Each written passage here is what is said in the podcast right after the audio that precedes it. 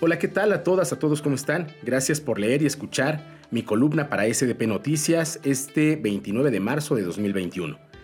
El problema no es el INE, es Córdoba. La posición adoptada por el presidente del Instituto Nacional Electoral, Lorenzo Córdoba, que pretende despojar de candidaturas a diversas ciudadanas y ciudadanos, no es bajo ninguna óptica una posición administrativa o jurisdiccional es simple y llanamente una decisión política en la que más que poner en tela de juicio el papel del señor Córdoba, somete a un innecesario riesgo al árbitro electoral que entre todas y todos hemos ayudado a construir. Es verdad que la reacción en la Cámara de la mayoría encabezada por diputadas y diputados de Morena es también política y previsible, pero a diferencia del INE, la Cámara de Diputados no es un órgano autónomo. El señor Córdoba y el señor Murayama están en todo su derecho de fijar una postura política de carácter personal, porque así son las posturas políticas, personales.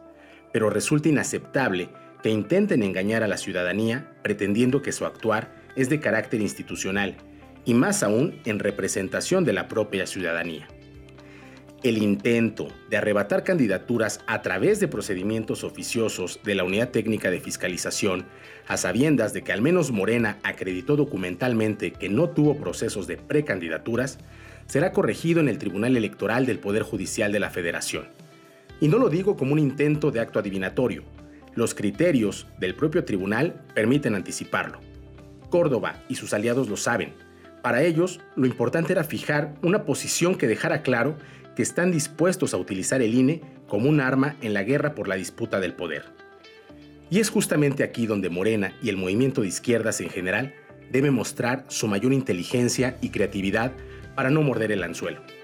Las derechas apelarán al discurso de confrontación con las instituciones por aquel descontextualizado al diablo con las instituciones, cuando saben que nos referíamos a quienes usaban las instituciones que son de todas y todos a favor de intereses de unos cuantos. Morena no debe confrontarse con el INE, ni con el INAI, ni con ningún órgano autónomo. Por el contrario, debemos defender a nuestras instituciones de personeros de las derechas como Murayama y Córdoba. No solo no vamos a caer en provocaciones, no, les vamos a ganar en su cancha, con su árbitro y haciendo gala de lo mejor de nuestro juego. Y aunque les enoje, nuestro discurso será de amor. Amor por las y los demás, por la naturaleza, por nuestra patria, por más que las derechas apelen al odio.